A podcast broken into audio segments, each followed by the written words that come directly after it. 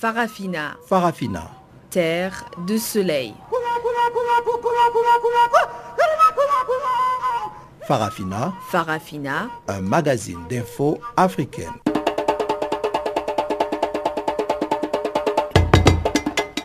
présentation Pamela Kumba. Bonjour à tous et merci de nous rejoindre pour cette nouvelle édition de Farafina. Ibrahim Revelino est à la technique et voici les titres. Ouverture à 100 tonnes en Afrique du Sud de la semaine Africa Energy Indaba. Les partis de la majorité gouvernementale signent une charte pour un meilleur fonctionnement au Maroc et au Gabon, l'opposition n'accorde toujours pas son violon sur la participation ou pas aux élections législatives. Et voilà donc pour les titres, on en parle en détail tout de suite après ce bulletin des informations apprêté et présenté par Guillaume Cabissoso. Gardez l'écoute, on se retrouve donc tout de suite après.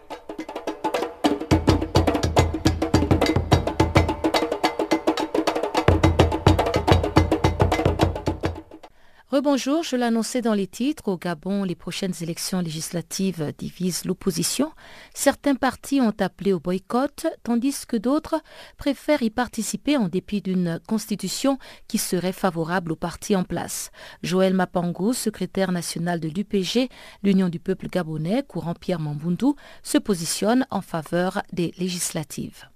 Il en va de la survie d'un parti politique que de se lancer dans toutes les les échéances qui se prêtent à nous, en fait. Que ce soit pour les législatives, que ce soit pour les locales, bien que nous avons beaucoup à dire sur les institutions qui régulent euh, euh, toutes ces élections-là, bref, nous pensons qu'il est impérieux pour, pour, nous et pour tous les autres partis politiques de l'opposition que d'aller se battre euh, pour obtenir la majorité, si possible, à l'Assemblée nationale. Beaucoup se plaignent de la nouvelle constitution qui apparemment ne favoriserait pas les, les opposants pendant ces élections législatives. Euh, vous pensez que euh, ça va jouer contre vous?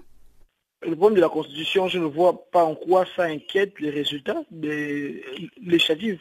Le plus important, c'est que chacun de nous, en rang bien sûr, l'opposition aille et que nous ayons encore une fois pour toutes un mécanisme qui nous permettra de, de, préserver les résultats sortis des bureaux de vote. Donc que les procès verbaux issus des, bu des bureaux de vote soient préservés par les représentants de l'opposition dans les différents bureaux de vote. Que pensez-vous de ces opposants-là qui appellent au boycott, euh, qui demandent euh, à leurs partisans de ne pas participer à ces législatives? C'est un choix, sauf que, pas pour faire dans la, dans la démagogie, mais à l'évidence, il est clair que la majorité des personnalités ou des partis politiques qui boycottent ou qui veulent boycotter les législatives de 2018, malheureusement, ce sont des partis qui ne sont que de nom. Vous allez regarder que le PGP, c'est un parti qui, est quasi inexistant, l'UPGL, etc., etc. Ce sont des partis qui n'ont pas pignon sur rue. Alors qu'un parti politique qui a vocation à diriger, à proposer, ne peut que participer, euh, à minima pour avoir une majorité, à, à, maxima pour avoir une majorité, à minima pour avoir un, un groupe euh, parlementaire. Et puis en République démocratique du Congo, le clergé appelle encore à une marche contre le gouvernement en place. Plus de détails avec Barthélémy Guesson. L'épiscopat en RDC affiche sa détermination pour l'alternance. À l'issue d'une assemblée plénière des évêques congolais, la SENCO a déclaré dans un communiqué « Nous n'abandonnerons jamais notre engagement pour l'avènement d'un état de droit ». L'Église catholique en République démocratique du Congo a également demandé aux autorités d'annuler les interdictions des marches ainsi que les poursuites et les menaces à l'endroit des organisateurs. Une troisième marche pacifique est programmée pour le dimanche à l'appel du comité laïque de coordination proche de l'Église. Levons-nous et marchons pour dire non à la dictature, a écrit le comité dans son appel à manifester. Pour rappel, les forces de l'ordre congolaises avaient violemment réprimé à balles réelles les deux dernières marches de l'organisation laïque, faisant une quinzaine de morts selon l'Église, deux selon les autorités congolaises. Un juge du parquet a indiqué par ailleurs que cinq membres du comité laïque de coordination sont sous mandat d'arrêt. L'Église catholique en RDC a aussi réaffirmé son soutien au cardinal archevêque de Kinshasa, Laurent Moussengo, qui entretient des relations tendues avec le pouvoir suite à ses critiques acerbes envers le régime congolais. Dans le communiqué qui a sanctionné l'Assemblée plénière des évêques, la conférence épiscopale s'inquiète de faits très graves et des attitudes hostiles alors que le pays est censé se préparer à la tenue des élections en vue d'une alternance pacifique au pouvoir. Les évêques ont cité entre autres la polémique autour des machines à voter. Les États-Unis avaient affirmé récemment leur opposition à l'utilisation de cette machine à voter pour les trois élections prévues le 23 décembre. Mais la commission électorale, la CENI en RDC, avait rétorqué qu'il n'y aurait pas d'élection dans les délais sans machine à voter. Les évêques avaient parrainé un accord politique le 31 décembre 2016 afin de permettre des élections fin 2017. Le scrutin n'a finalement pas eu lieu, mais a plutôt été reporté au 23 décembre 2018. L'Assemblée plénière des évêques en RDC a dénoncé notamment l'application sélective et biaisée de cet accord qui prévoyait aussi la libération des prisonniers politiques. Au Maroc, les six partis de la coalition gouvernementale ont signé lundi soir à Rabat la charte de la majorité.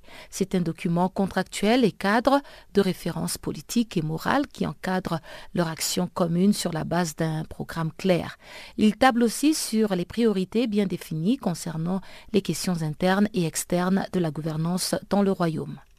Cette charte de la majorité repose sur cinq axes à savoir l'approche participative, l'efficacité, la transparence dans la gestion, la solidarité en matière de responsabilité et le dialogue avec les partenaires. Dans une allocution de circonstance, le chef du gouvernement marocain, Saad Eddin El Othmani, a notamment expliqué que ce document va permettre de mieux régir les relations entre les six partis politiques composant la coalition gouvernementale. Il s'agira aussi de la consécration de la bonne gouvernance, le développement du modèle économique et la promotion de l'emploi et du développement durable, outre le renforcement du développement humain, la cohésion sociale et régionale, ainsi que le développement rural. En signant ce document, les secrétaires généraux du Parti de la justice et du développement, du Rassemblement national des indépendants, du Mouvement populaire, de l'Union socialiste des forces populaires, de l'Union constitutionnelle et du Parti du progrès et du socialisme ont pris l'engagement de mettre de côté leurs différends pour œuvrer ensemble dans un esprit d'équipe et surtout de s'exprimer à l'unisson. En effet, la dernière sortie fracassante de l'ancien secrétaire général du Parti de la justice et du développement, Abdelila Belkiran, avait accentué les tensions dans le groupe gouvernemental. Il avait fait des déclarations tapageuses contre deux alliés de son parti, dont le président du RNI, Aziz Akanouche, et ce dernier est revenu sur l'importance de la charte qui dégage une vision claire, dit-il, sur la cohésion de la majorité et y consacre les fondements de la sincérité et de l'engagement. La majorité gouvernementale marocaine, composée des partis signataires de la charte, s'est donc engagée en vertu de la Constitution et cela conformément aux grandes orientations royales. Les leaders politiques ont aussi promis d'exécuter le programme gouvernemental afin de poursuivre l'édification d'un État démocratique et de droit où les citoyennes jouissent sur un pied d'égalité de leurs droits et libertés et d'une vie digne dans un esprit de solidarité entre les différentes catégories sociales et régionales du royaume. La majorité gouvernementale s'est aussi engagée à servir avec abnégation les intérêts suprêmes de la patrie, défendre sa souveraineté et son intégrité nationale et territoriale, et dans le respect des constantes de la nation marocaine consacrées par la Constitution.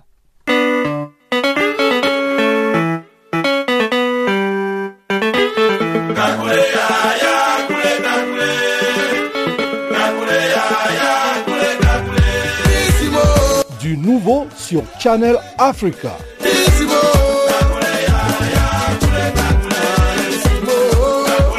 Farafina, votre programme en français, change d'horaire sur nos différentes plateformes.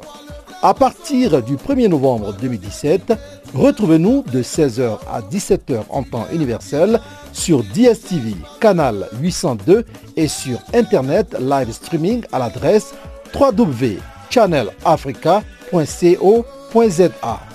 en ondes courte et sur le satellite, retrouvez-nous tous les jours à la même heure, 16h à 17h en temps universel, mais aussi en rediffusion de 23h à minuit. Channel Africa. Le coordonnateur exécutif euh, du programme des volontaires des Nations Unies, Olivier Adam, a visité la République centrafricaine il y a quelques jours.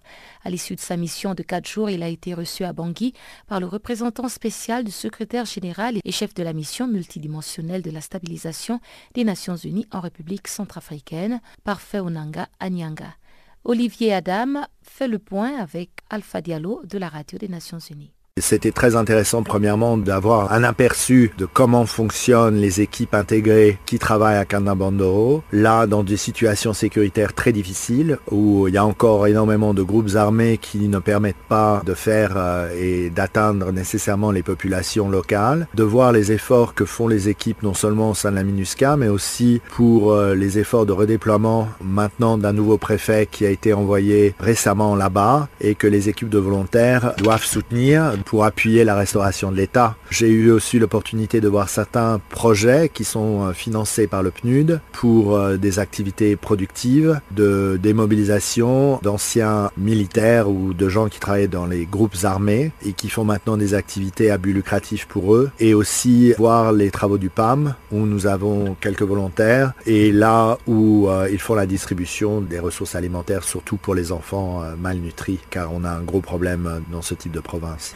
Alors, quelles sont les priorités du programme des volontaires des Nations Unies euh, en Centrafrique? Pour nous, c'est avant tout d'être un partenaire de choix pour le système des Nations Unies et essayer d'appuyer à travers la sélection de très bons volontaires, nationaux ou internationaux, pour venir soutenir les efforts et de la MINUSCA et des agences du système. Donc, ce n'est pas nous qui définissons ces priorités. On a une priorité d'essayer d'amener au maximum de diversifier le groupe de nationalités, de représentation de nationalités qu'on a ici, mais aussi dans le cadre de la stratégie de la parité du secrétaire général d'amener des femmes travailler en, République centrafricaine. Mais au-delà de ça, on répond avant tout aux priorités des agences. Donc en discussion avec les agences et en discussion avec la MINUSCAP, on est euh, en mesure de pouvoir définir quel type de profil on doit amener et quel type d'expertise. Et bien entendu, il y a un besoin de plus en plus accru dans les provinces. Donc euh, nous essayons aussi d'identifier des volontaires qui sont à même de pouvoir partir dans des conditions difficiles, dans des coins reculés et dans des conditions sécuritaires parfois complexes. Donc nous avons besoin d'identifier en particulier des jeunes qui sont vraiment prêts à prendre ces défis. Mais quelle est la spécificité des volontaires des Nations Unies dans ce travail abattu par le système des Nations Unies? Écoutez, la spécificité, je dirais, c'est plus l'état d'esprit. C'est-à-dire ce sont des gens qui décident de mettre euh, leur expertise, leur temps, sans une rémunération réelle, au profit du système des Nations Unies. Donc on a des volontaires de tout âge, on n'a pas de limite d'âge à partir du moment où on est capable de travailler qu'on a un certificat médical. Donc nous avons des volontaires très âgés qui ont déjà eu des professions euh, longues, en particulier dans le corps médical, et qui décident de venir contribuer au travail du système des Nations Unies. On a aussi des plus jeunes pour qui c'est un point d'entrée pour comprendre comment marche le système international, comment marche le système des Nations Unies, pour voir si eux-mêmes c'est un type d'environnement qui leur convient pour apprendre, pour accroître leurs propres capacités, avec l'ambition peut-être éventuellement de rejoindre en tant que personnel régulier du système, le système des Nations Unies. À peu près un quart de nos volontaires réussissent à rentrer dans le système éventuellement. Et qu'en est-il donc de la durée du travail des volontaires, de leur contrat Est-ce qu'ils travaillent euh, pendant plusieurs années euh, On a bien évidemment, c'est un volontariat, donc ce n'est pas une profession à long terme. Donc euh, on a une limite de durée de 4 ans maximum pour les volontaires, après lesquels normalement les volontaires soit retournent dans leur vie professionnelle habituelle et normale ou passent sous d'autres types de contractuels au sein des missions des Nations Unies ou des agences du système. Est-ce que vous pouvez nous citer quelques exemples remarquables de réalisation des volontaires euh, en Centrafrique? Mais écoutez, je pense que déjà, j'ai noté que nous avons des volontaires qui sont absolument fondamentaux pour le mouvement de la navigation des hélicoptères et de toute l'aviation euh, de la mission. Parmi le personnel euh, qui aide à toute cette logistique des transports, on a des volontaires. On a aussi des volontaires en communication. C'était en fait, euh, j'ai une interview à la radio à Canabandoro et c'était une volontaire qui anime la station là-bas. On a des volontaires qui travaillent euh, maintenant à la mise en place de la cour pénale spéciale, comme vous le savez très compliqué, qui font un effort de sensibilisation des communautés sur le rôle de la cour pénale. Nous avons des volontaires au sein du système des Nations Unies, travaillent à l'OMS sur les thèmes de la santé, travaillent au FNUAP sur les thèmes de population. Donc je pense que ici, les réalisations des volontaires sont absolument liées au succès euh, des résultats et de la mission de la MINUSCA et euh, de ce que font les agences. Au volet économique, couverture ce samedi à Santon en Afrique du Sud de la semaine Africa Energy Indaba, un rendez-vous annuel qui rassemble les leaders dans le domaine de l'énergie en Afrique. Plusieurs panélistes ont échangé sur plusieurs thèmes dont la résistance et l'intégration régionale avant de présenter les avantages qu'offre ce projet au continent africain. Suivons à ce sujet Amadou Hott, vice-président pour le complexe électricité, énergie, changement climatique et croissance verte à la Banque africaine de développement. Il est au micro de Guillaume Cabissoso. Je, dirais en fait que directement, c'est quelques milliers d'emplois durant la phase de construction et après on a la phase d'opération, de maintenance, etc. Mais les emplois vont venir en fait de l'accès à l'énergie pour les entreprises créatrices d'emplois. Les industries par exemple, si elles n'ont pas l'accès à l'énergie, euh, accès à un coût abordable, fiable, accès fiable également, ces entreprises ne pourront pas être compétitives, ne pourront pas donc pouvoir vendre leurs produits sur le marché local ou bien exporter. Si on ne peut pas vendre ces produits, on ne peut pas créer des emplois. Donc c'est important de résoudre le problème de l'énergie, non seulement à travers des centrales électriques nationales où euh, qui vont servir le marché national, mais il faut aussi pouvoir importer de l'électricité auprès d'autres pays qui ont peut-être un excédent ou bien qui ont un avantage comparatif dans certaines technologies, par exemple l'hydroélectricité, qui puissent, à travers le réseau d'interconnexion, vendre l'électricité à, leurs voisins, par exemple. Au lieu que tout le monde se mette à construire sa propre centrale, c'est d'utiliser l'électricité produite par d'autres pays, peut-être qu'ils le produisent moins cher ou de manière plus fiable, qu'on puisse importer à partir de ces pays-là. Et qu'est-ce qui vous a poussé à arriver à mettre sur pied un tel projet? Combien de pays sont concernés par ce projet euh, euh, la, banque euh, traditionnellement a beaucoup investi dans les réseaux de transmission et surtout les réseaux d'interconnexion. Par exemple, l'année dernière, nous avons investi dans trois projets majeurs, la Banque africaine de développement. Nous avons investi à peu près 550 millions de dollars dans trois projets, dont l'interconnexion entre le Mali et la Guinée, l'interconnexion entre le Tchad et le Cameroun, pour que par exemple le Cameroun puisse exporter l'électricité au Tchad, ou Tchad un jour puisse exporter l'électricité au Cameroun si le besoin se faisait sentir. Mais également un autre projet d'interconnexion, c'est entre le Niger, le Nigeria, le, Burkina Faso, etc. Un gros projet également. En tout, c'est une interconnexion dans ces trois, dans ces trois, je dirais, projets pour 2500 kilomètres de transport d'électricité. Et ça c'est extrêmement important. Et nous encourageons ça parce que cela facilite, facilite l'intégration régionale mais également permet à chaque pays d'utiliser au maximum son avantage comparatif. Et nous encourageons donc le développement des power pools euh, on en a en Afrique de l'Ouest, on en a en Afrique australe, mais aussi euh, euh, en Afrique, en Afrique de l'Est. Et donc, il faut, il faut pousser et encourager. Mais quel est l'objectif final de ce projet? Combien de pays sont-ils impliqués pour arriver à... En, en fait, l'objectif, c'est d'interconnecter toute l'Afrique dans un certain horizon. L'Afrique de l'Ouest est maintenant pratiquement interconnectée. Il y a quelques projets à finaliser. L'Afrique euh, australe également, avec l'Afrique du Sud et tous les pays de l'Afrique australe. L'Afrique de l'Est également. L'Afrique centrale, on n'y est pas encore. On a juste quelques pays tels que le Cameroun et, le Tchad qui sont interconnectés. Mais il faut que le Gabon soit interconnecté au Congo, par exemple, pour que le Gabon, qui a une capacité euh, d'hydroélectricité extrêmement importante, puisse produire moins cher et exporter son énergie euh, au Tchad ou dans d'autres pays à travers le réseau interconnecté. Et en interconnectant maintenant les différents réseaux régionaux, on pourra avoir un marché commun de l'électricité. Pourquoi pas même l'Afrique du Nord vendre de l'électricité au Nigeria ou vice-versa à travers ce réseau. Mais c'est important quand même de minimiser les pertes techniques en transportant l'électricité. Quels sont les défis, hein, les obstacles auxquels vous faites face dans la réalisation de ce programme en, fait, le défi, il y a toujours quand même, toujours quand même le défi de la préparation des projets. Il n'y a pas assez d'argent pour financer la préparation, le développement de projets. Ça, c'est un. Deuxièmement, la coordination entre les États. Qu'on ait un mécanisme où les États peut-être délèguent leur processus de décision à une autorité centrale qui va décider pour chaque État. Mais à chaque fois, il faut aller au niveau du ministre de chaque pays, au niveau euh, euh, des fois même des parlements, parce que certains financements doivent être approuvés par le Parlement de certains pays.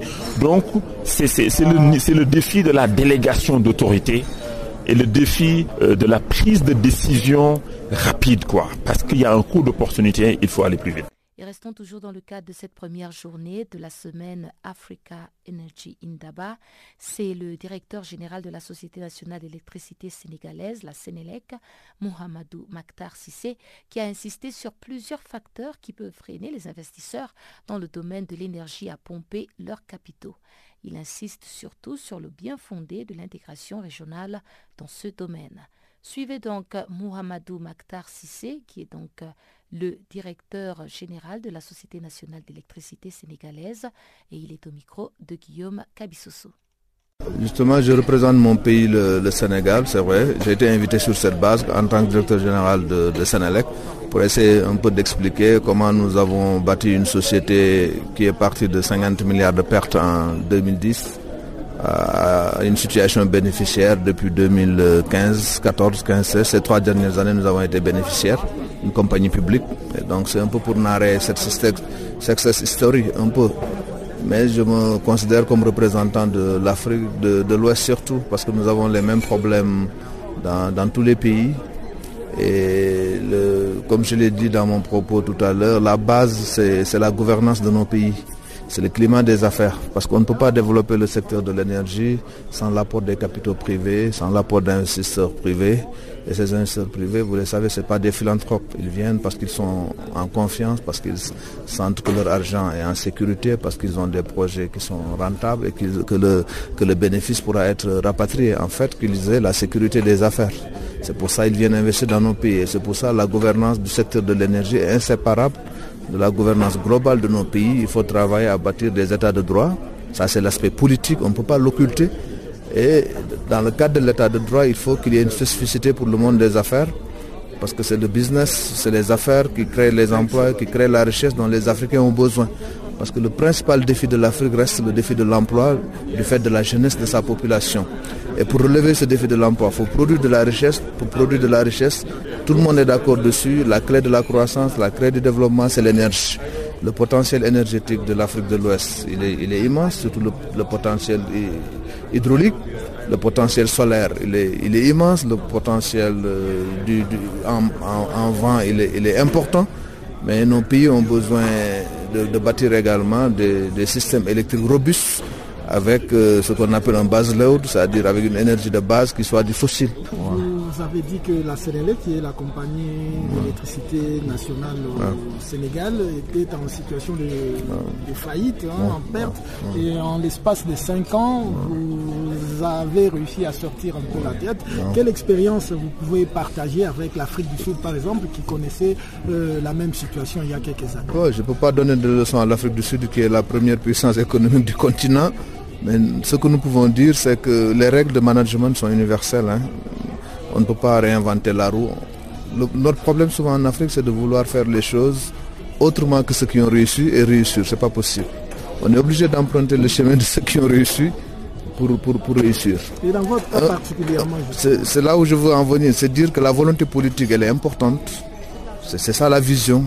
Il faut que le gouvernement ait une volonté politique claire qu'on soit dans la prévisibilité, parce que la planification, elle est importante quand on mène une activité, quelle qu'elle soit, et que cette planification soit stable, qu'on ne peut pas la changer tout le temps, faire des choses qui ne sont pas planifiées ou ne pas exécuter ce qui est planifié. C'est ça qui donne la visibilité, c'est ça d'abord qui est la base de la confiance pour attraire le secteur privé. Parce que ce que nous avons fait, nous l'avons fait avec le secteur privé. C'est pour ça que le climat des affaires, il est, important. Le Sénégal est dans le top 10 pour, le, classement de la transparence, le climat des affaires depuis quelques années. On est une démocratie stabilisée où les changements de gouvernement se font facilement. Ça, ça compte beaucoup parce que les investisseurs qui ne sont pas sénégalais, qui ne sont pas africains, ils regardent. Ils vont là où ils pensent qu'ils sont en sécurité et surtout la sécurité judiciaire. Elle est extrêmement importante parce que les assurances, elles couvrent tout sauf l'aspect judiciaire, le risque de, perdre un, business et de ne pas pouvoir recourir à un système judiciaire efficace pour pouvoir être dédommagé ou rentrer dans ces fonds.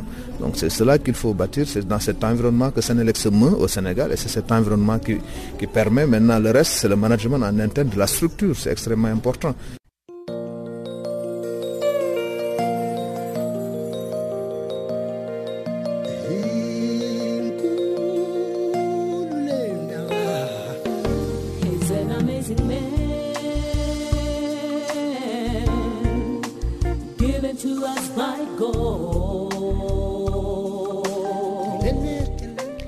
Channel Africa. Écrivez-nous sur notre page Facebook Channel Africa. Faites-nous des tweets French Farafina ou bien Channel Africa 1.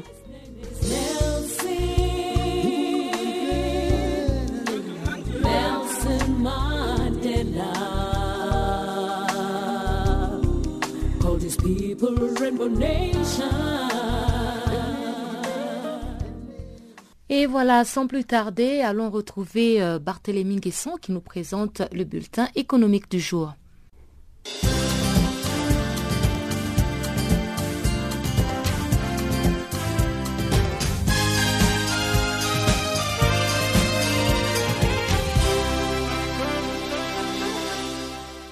Bonjour Pamela, bonjour et bienvenue à tous. Commençons notre bulletin de l'économie en Afrique du Sud. À la veille de la présentation du budget 2018, la fédération syndicale COSATU vient d'indiquer ce lundi son opposition à toute éventuelle augmentation du taux de la TVA et des taux d'imposition sur le revenu des travailleurs et des Sud-Africains de classe moyenne. Les économistes anticipent que le ministre des Finances va procéder à une augmentation de la taxe sur la valeur ajoutée pour compenser le déficit des recettes fiscales. Dans sa déclaration, la fédération syndicale a suggéré au gouvernement de réduire d'abord les milliards de dépenses inutiles, surtout en direction des entreprises publiques qui sont pillées. Selon le COSATU, toute augmentation des impôts supportés par les pauvres condamnera ces derniers davantage à la fin et va entraver la croissance économique. La fédération a par ailleurs déclaré que l'État devrait plutôt augmenter les taxes sur les produits importés de luxe et d'autre part se pencher sur les cas de nombreux millionnaires qui trouvent des moyens sophistiqués pour éviter de payer les impôts. Le syndicat des opérateurs du taxi Santaco a pour sa part appelé le gouvernement à être prudent quant au prélèvement du Fonds général sur le le Santaco qui transporte quotidiennement environ 15 millions de passagers dans toute l'Afrique du Sud, affirme qu'une augmentation va nuire au secteur de transport et conduire à des biens de consommation plus coûteux. Le premier budget sous la présidence de M. Cyril Ramaphosa devrait être présenté par le ministre des Finances Maloussi Gigaba au Parlement le mercredi après-midi. En Namibie, des experts africains ont déclaré lundi que les pays à revenus intermédiaires de l'Afrique australe peuvent apprendre beaucoup de la Chine. Rassemblés dans la ville côtière de Swakopmund à l'occasion d'un forum de partage d'expériences, les experts en provenance du Botswana, du Lesotho, de la Namibie, de l'Afrique du Sud et du Swaziland ont souligné que leur pays devrait appliquer les mesures qui ont rendu possible le développement réussi de la Chine. Selon le coordinateur résident de l'ONU au Swaziland, Israël Desalegn, les pays à revenus intermédiaires de l'Afrique australe devraient suivre l'exemple chinois afin d'améliorer leur économie, notamment par la planification et l'ouverture de leur marché. Madame Renata Nowak-Garmer, la conseillère régionale à la protection de l'enfance et à l'emploi des jeunes du programme des Nations Unies pour le développement, le PNUD, a quant à elle déclaré que les pays à revenus intermédiaires de l'Afrique australe devaient donner la priorité à la valeur ajoutée. Les pays à revenus intermédiaires sont définis comme les pays disposant d'un revenu national brut par habitant situé entre 1000 et 12 475 dollars. L'autorité zambienne de l'environnement a annoncé qu'elle n'interdirait pas l'utilisation des matières plastiques. Des militants défenseurs de l'environnement ont appelé la Zambie à suivre l'exemple d'autres pays africains qui ont interdit l'utilisation des matières plastiques afin de protéger l'environnement. Le directeur de l'agence zambienne de gestion de l'environnement, John Simuko, a indiqué lundi que le gouvernement n'interdirait pas les matières plastiques ni pour l'emballage ni à d'autres fins car cela pourrait affecter l'industrie du recyclage du pays qui a créé des emplois directs et indirects. Cependant, l'agence Zambienne a indiqué qu'elle mettra en place des mesures pour assurer des bonnes pratiques dans l'utilisation et la gestion des déchets de matières plastiques. Et puis au Nigeria, des centaines de délégués de multinationales pétrolières et gazières sont rassemblés à Abuja, la première édition d'un sommet qui ambitionne d'être la plus importante rencontre d'Afrique sur le pétrole s'est ouverte lundi dans la capitale du Nigeria avec pour objectif de relancer l'industrie pétrolière en Afrique. Le ministre nigérian du pétrole Ibe Kachiku a déclaré à l'ouverture que le Nigeria souhaite jouer un rôle de leader dans le secteur des hydrocarbures en Afrique. Le sommet international de cinq jours sera l'occasion pour les compagnies internationales du pétrole et du gaz de présenter les innovations les plus récentes en matière de technologie, d'équipement et matériel, ainsi que les opportunités d'investissement. Selon le ministre nigérian du pétrole, la rencontre d'Abuja a pour objectif de générer de l'emploi et d'accroître les échanges commerciaux au Nigeria et en Afrique. La Banque africaine d'import-export, Afresim Bank, a annoncé lundi soir qu'elle allait octroyer à la Mauritanie un milliard et demi de dollars pour des projets, notamment dans les secteurs de la pêche, les secteurs miniers et financiers. C'est ce qu'a indiqué son président Bénédicte Oké Orama lors d'une conférence de presse à Nouakchott. M. Orama conduisait une délégation d'hommes d'affaires et d'opérateurs du secteur privé africain dans la capitale mauritanienne. Selon le responsable d'Afresim Bank, les investissements sont destinés à des projets structurants en Mauritanie et à l'essor de son secteur privé, en particulier les banques. M. Bénédicte Okeorama a par ailleurs indiqué que son institution a déjà accordé aux banques mauritaniennes un crédit de 400 millions de dollars dans les années 1990. La compagnie israélienne Delec et l'entreprise américaine Noble Energy ont signé lundi un accord de montant de 15 milliards de dollars américains pour exporter du gaz naturel depuis Israël vers l'Égypte. Delec a déclaré dans un communiqué adressé à la bourse de Tel Aviv que le gaz naturel sera extrait des gisements maritimes de Tamar et de Léviathan. Delec et Noble Energy fourniront à l'entreprise égyptienne Dolphinus Holding Limited quelques 64 milliards de mètres cubes de gaz naturel en provenance de ces deux gisements et ce sur une période de 10 ans. La compagnie israélienne a déclaré qu'elle était en train d'examiner plusieurs solutions pour transférer le gaz vers l'Égypte. Elle envisage également des négociations avec la compagnie East Mediterranean Gaz, un conglomérat israélo-égyptien. Le ministre israélien de l'énergie Yuval Steinitz a salué les implications économiques et stratégiques de cet accord de 15 milliards de dollars américains. Ainsi prend fin notre bulletin de l'économie. Merci de l'avoir suivi et restez à l'écoute de Channel Africa pour la suite de notre programme en compagnie de Pamela Kumba.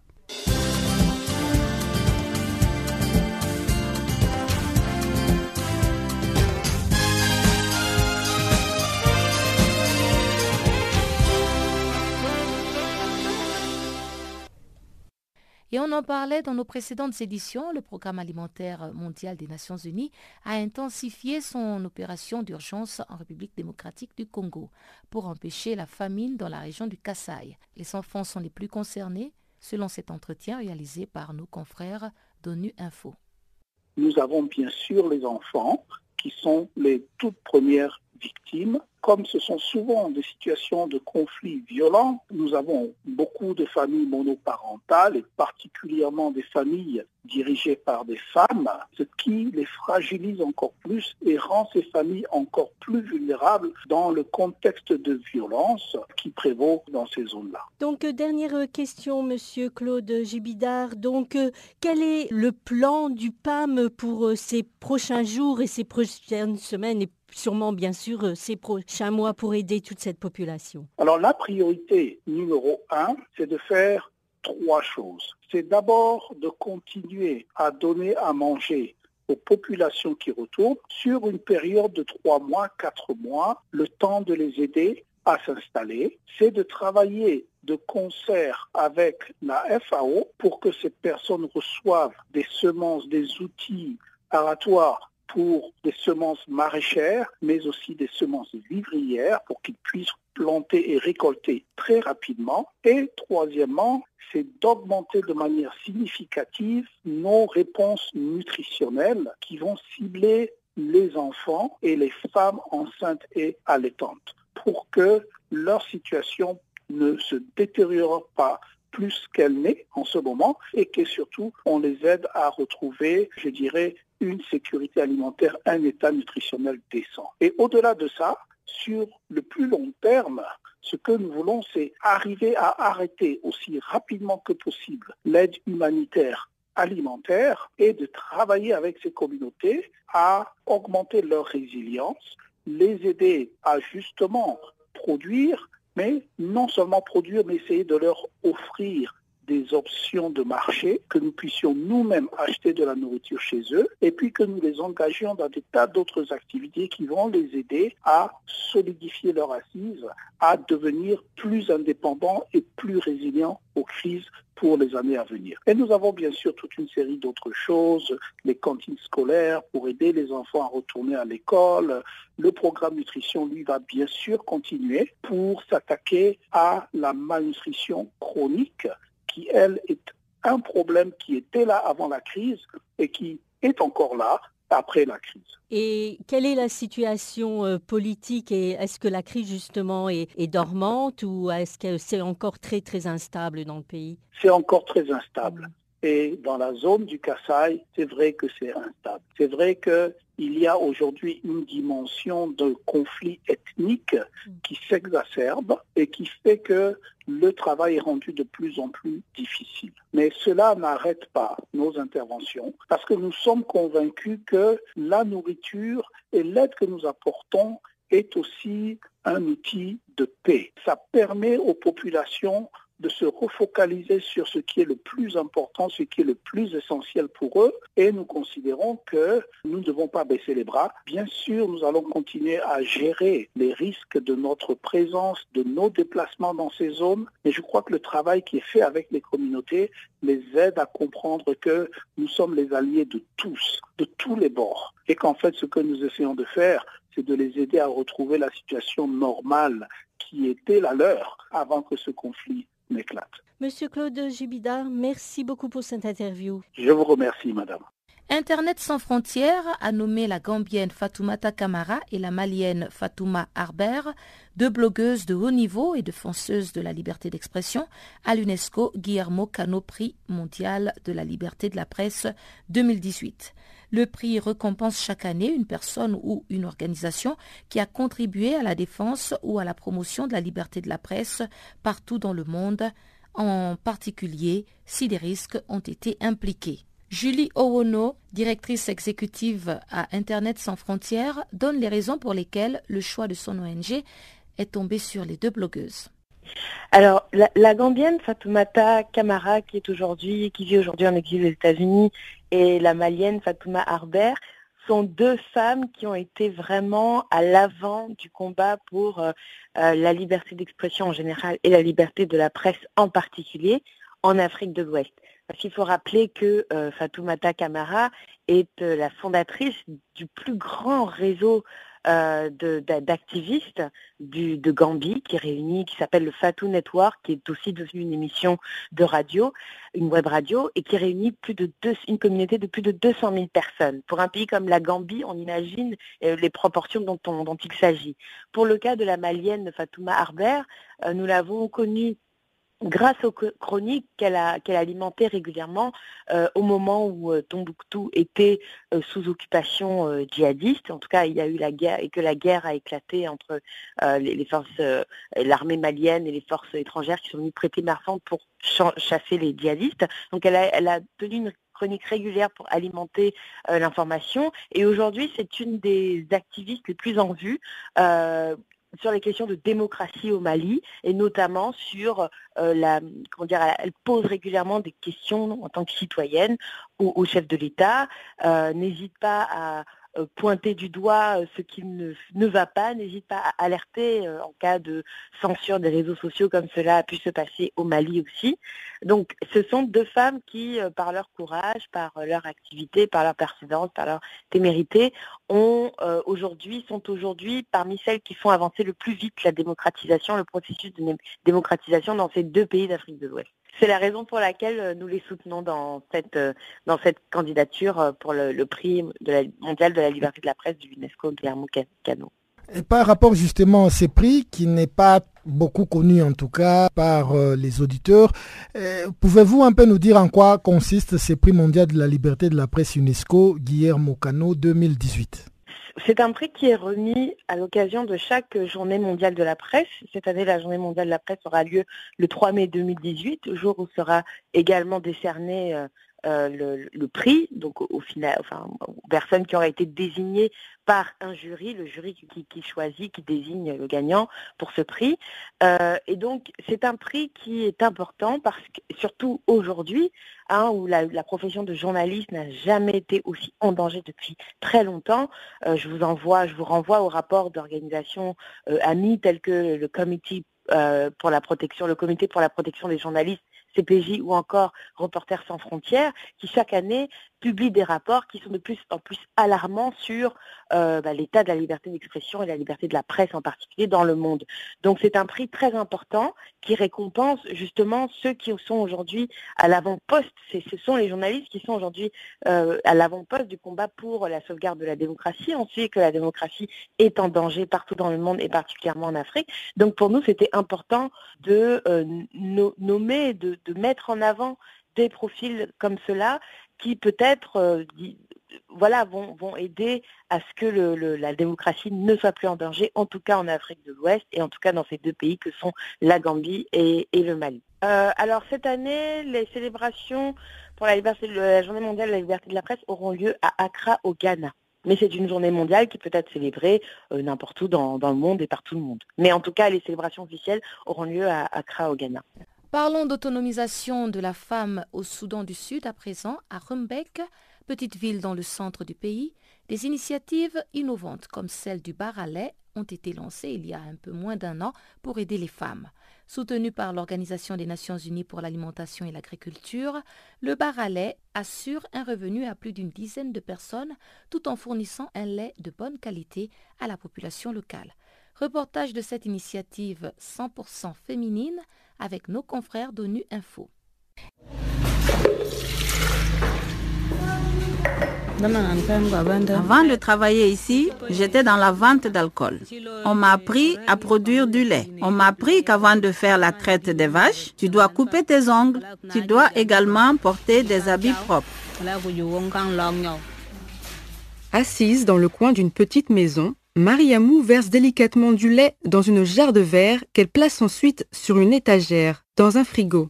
À côté, plusieurs autres pichets ont été soigneusement étiquetés. Le local est propre et ordonné. À 38 ans, Mariamou fait partie des premières à avoir rejoint le bar à lait de Rumbeck. La jeune femme y a bénéficié d'une formation approfondie sur la production laitière, de la traite des vaches appartenant à la communauté à la commercialisation des produits laitiers. Lorsque le lait arrive ici, il est d'abord bouilli et pour le faire bouillir, nous utilisons la technique du bain-marie pour éviter un contact direct avec le feu. Le bar à lait de Rumbeck emploie maintenant plus d'une dizaine de femmes et contribue à faire vivre plus d'une soixantaine d'éleveuses de bétail qui vendent leur lait à la petite entreprise. Serge Tissot est représentant de la FAO au Soudan du Sud. En collaboration avec le ministère de l'élevage sud-soudanais, l'organisation a également joué un rôle essentiel dans le lancement du projet. Au niveau de Rumbek, le ministère de l'élevage a fourni le terrain, la FAO a construit le bâtiment et a fourni tout le matériel au niveau de l'association de femmes. La FAO n'intervient pas directement dans la gestion, mais a fourni des cours de gestion, bien entendu à l'association de femmes, et a fourni des cours également pour le traitement du lait. Au niveau de la chaîne de froid, la FAO a investi également dans des frigo solaire de manière à avoir la pérennité au niveau de la production du lait.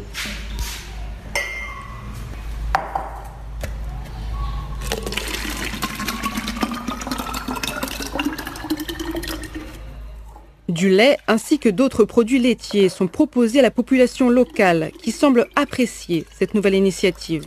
En effet, consommé principalement en milieu rural, le lait local de bonne qualité est plutôt rare en ville, d'où l'importance du projet. Martha Achol est une cliente régulière du bar à lait. C'est le seul endroit que je connais qui vend du bon lait. Je suis prête à payer plus car le lait est conservé dans un frigo. Même si je n'achète pas beaucoup de lait, ce sera tout de même bénéfique pour mon enfant qui ne tombera pas malade en le buvant.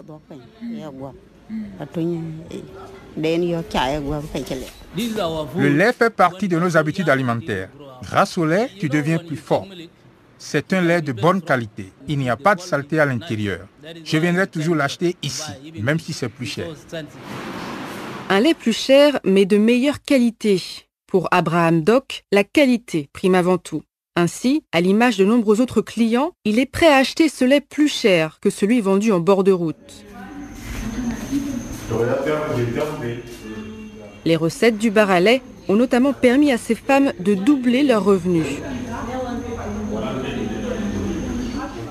Marie Amou donne également du lait à ses sept enfants.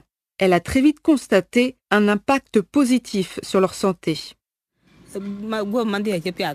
Avant, il y avait beaucoup de saleté dans le lait. Mais depuis que mes enfants boivent ce lait, ils sont plus résistants face aux maladies et ne tombent plus aussi souvent malades. J'utilise le surplus d'argent que je gagne pour acheter des habits pour les enfants et pour payer leurs frais scolaires. À présent, je peux les inscrire à l'école sans problème, leur acheter leur uniforme et nourrir toute la famille. Si on manque de nourriture à la maison, je vais juste en acheter. Je ne me dispute plus avec mon mari. Avant, il se plaignait toujours du manque de nourriture pour les enfants. En contribuant à renforcer la résistance de ces consommateurs face aux maladies et à lutter contre l'insécurité alimentaire de la communauté, le Baralais contribue également à améliorer les conditions de vie locales. Pour le moment, l'initiative a été répliquée à Aville et devrait être développée d'ici peu dans d'autres communes. En collaboration avec l'UNICEF, le Fonds des Nations Unies pour l'enfance, la FAO travaille également à rendre ce lait disponible dans les écoles. Et parlons de santé maintenant avec ce nouveau rapport de l'OMS qui recense 140 millions de naissances chaque année dans le monde. La plupart se déroulent sans complications pour les femmes et leurs enfants. Cependant, au cours des 20 dernières années, les praticiens ont fait de plus en plus appel à des interventions auparavant destinées à éviter les risques ou à traiter les complications comme la perfusion d'ocytocine pour accélérer le travail ou les césariennes. Explication de Christiana Savi, de l'OMS au micro de nos confrères d'ONU Info. Euh, L'OMS Europe et le Centre européen de la prévention et du contrôle des maladies ont publié une nouvelle étude qui considère la période de 2008-9 et 2014-15 sur la couverture vaccinale contre la grippe saisonnière et dans euh, les pays de la région européenne. La région européenne est très large et comprend 53 pays et les données viennent des 49 pays dans les 53. Et la donnée la plus importante, c'est que moins d'un tiers des personnes âgées sont vaccinées dans la moitié des pays couverts par l'étude. Et euh, une autre étude de très récent a aussi montré qu'il euh, y a 44 000 personnes qui meurent chaque année à la suite des maladies respiratoires liées à la grippe saisonnière en Europe. Et dans ces 44 000 personnes, plus de 75% ce sont des personnes âgées de plus de 65 ans, donc 34 000.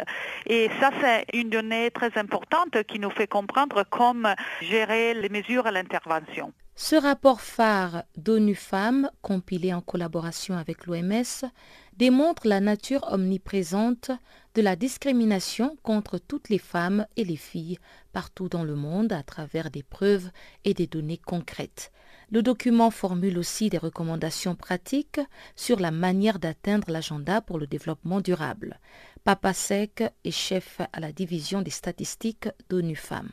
Nous avons publié aujourd'hui de nouvelles recommandations euh, concernant euh, l'accouchement. Alors, euh, ces recommandations visent à définir de nouvelles normes au niveau mondial avec pour le but donc d'éviter et limiter les interventions médicales inutiles. Donc on s'est rendu compte que ces dernières décennies, il y avait une augmentation des interventions médicales auprès des femmes enceintes euh, qui euh, normalement pourraient avoir un accouchement euh, normal et sans complications. Donc cette nouvelle recommandation part du principe que l'accouchement est un acte normal et que les interventions médicales apportées vraiment doivent se faire uniquement quand il y a un besoin Il faut aussi, euh, quelque part, euh, arrêter de traiter euh, les femmes enceintes comme des patients ou la grossesse comme une maladie et donc inclure plus la femme dans les prises de décision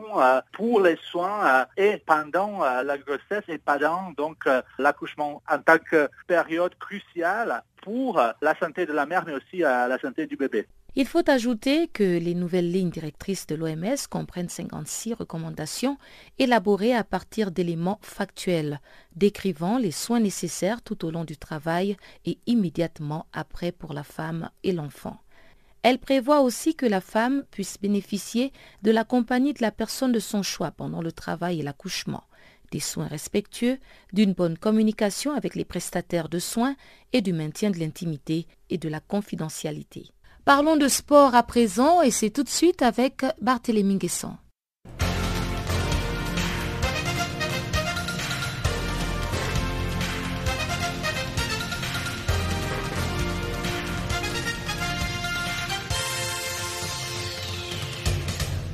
Bonjour et bienvenue à tous dans le bulletin de l'actualité sportive.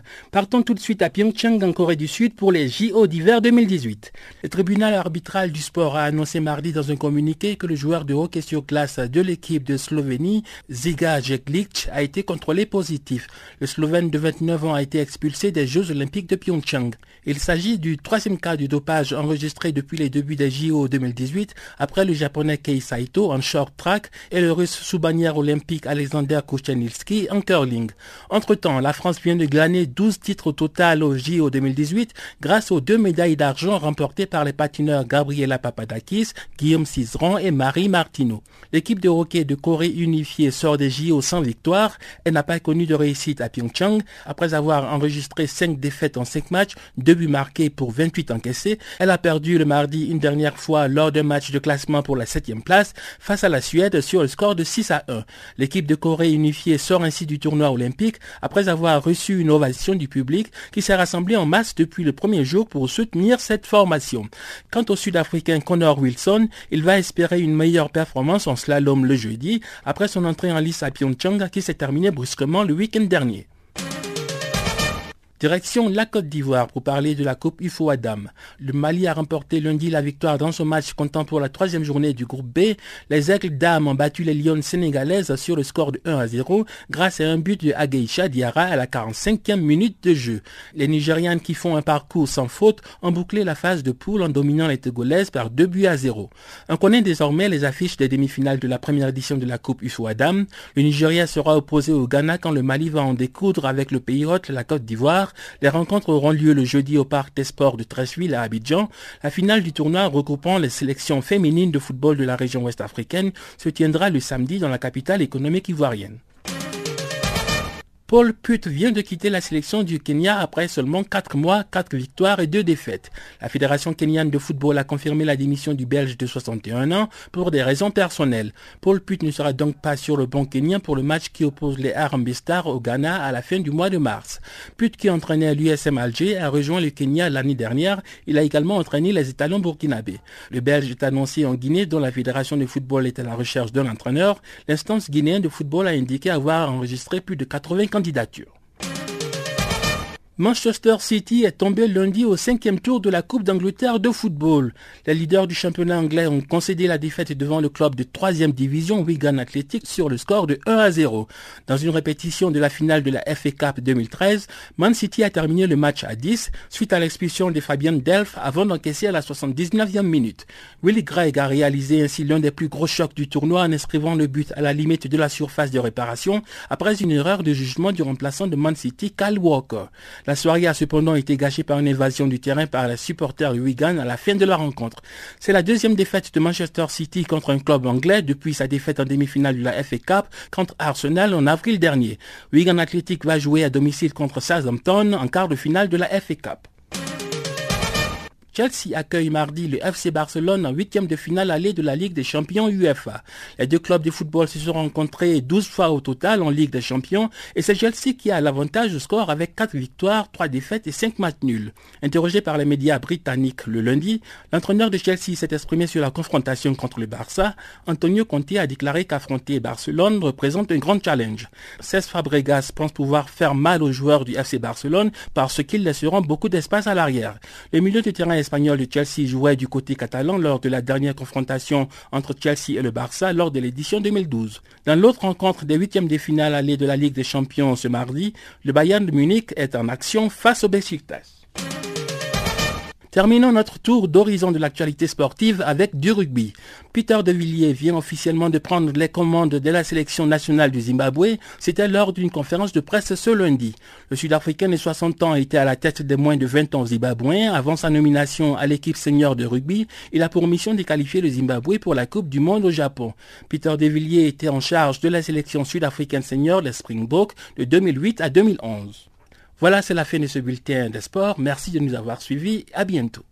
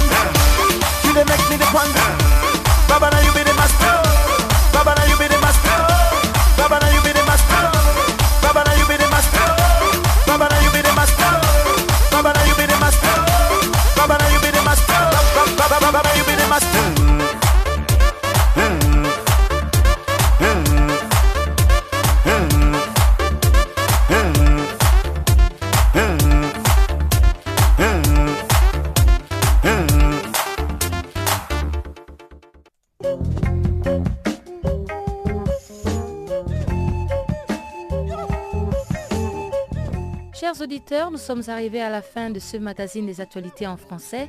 Encore une fois, merci de nous avoir suivis. On se retrouve demain, même heure, même fréquence, pour un autre périple des actualités en français sur Channel Africa. Au revoir.